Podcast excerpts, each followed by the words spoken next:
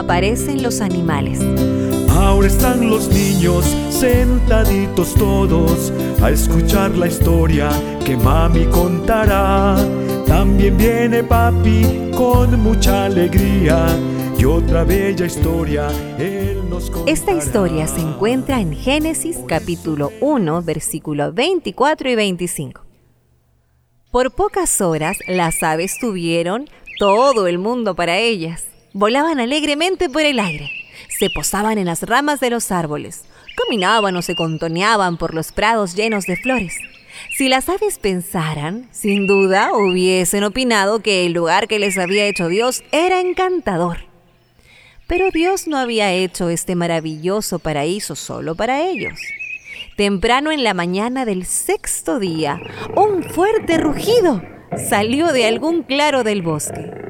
Los pájaros de los árboles cercanos remontaron vuelo por el aire, piando y gorjeando. Entonces, curiosos por ver de qué se trataba, volvieron volando y se llevaron una sorpresa al ver que había una extraordinaria criatura color amarillo oro, de apariencia magnífica, con una melena larga y peluda y porte regio. ¿Ya sabes qué animal es? Era el primer león que deambulaba sobre la tierra. Pero mira allá, ¿qué podrá ser eso? ¿Qué animal extraño con cuatro patas largas y un cuello grande y largo, largo? Una cara muy graciosa sin duda. ¿Quién es? Una jirafa, por supuesto. Al andar tranquilamente con su cabeza en alto por el aire, casi se choca con los pajaritos de los árboles. ¿Y qué es esto? Una enorme criatura con patas como troncos de árbol, orejas grandes como aletas, ojitos pequeños y en el extremo de su nariz una especie de tubo largo que ondea de un lado al otro y a veces hasta se le pone en su curiosa boquita. Qué alegría debe haber sentido Dios al crear el elefante. Aquí viene una pareja de caballos Quizás sean negros o marrones. Contemplemos a estas elegantes criaturas mientras cabalgan sacudiendo la cabeza y galopan al ritmo de su tacatán tacatán. Ahora una pareja de cebras, con extrañas manchas en el pelaje, dos leopardos cubiertos de manchas, un cocodrilo que se contonea sobre sus patitas cortas, un hipopótamo que avanza pesadamente con su enorme boca abierta, un camello con sus jibas, un ciervo con su cornamenta, un oso con su largo pelaje lanudo. ¡Qué procesión! Y pensar que Dios los diseñó y los hizo a todos en un solo momento. Sin embargo, no es ni la mitad de la historia.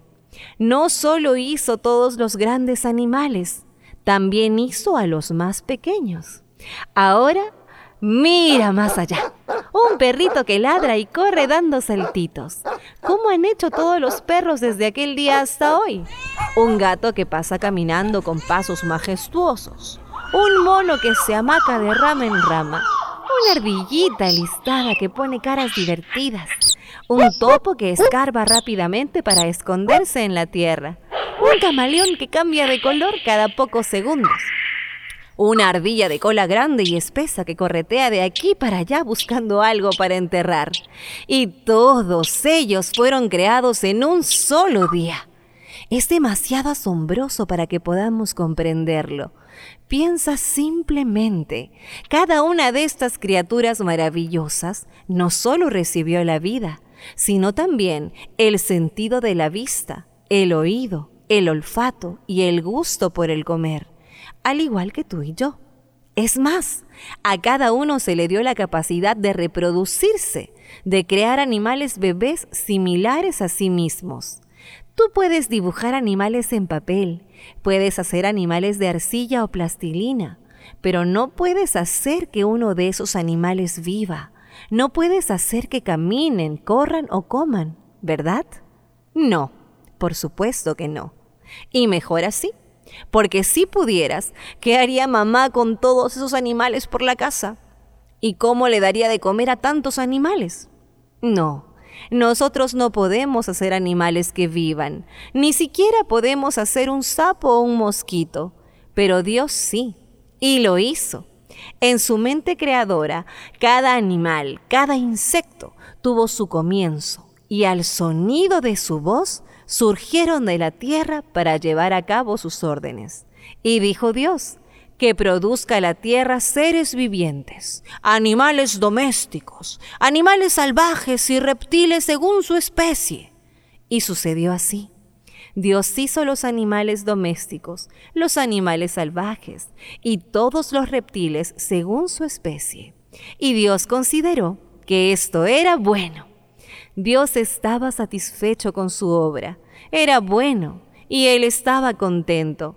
Sus criaturas también estaban contentas y eran pacíficas, pero la creación no estaba concluida. Faltaba algo, faltaba hacer lo más importante de todo. Y Dios lo había dejado para el final. Por eso feliz con mis amigos yo iré, las bellas historias de la Biblia escucharé. Hoy es el momento de dar gracias a Jesús por tanto cuidado y amor.